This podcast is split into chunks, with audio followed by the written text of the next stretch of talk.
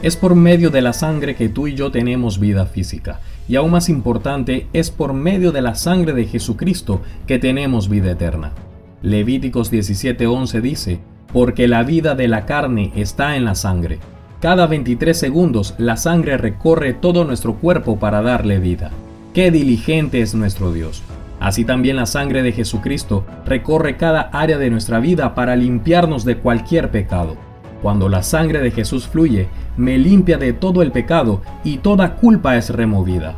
Aplica la sangre de Jesucristo en todos los aspectos de tu vida. Ella puede traer victoria, provisión, sanidad, protección, liberación y aún mucho más de lo que puedes imaginar.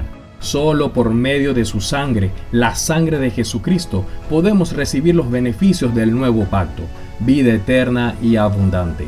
En la sangre está la vida, en la sangre de Jesús.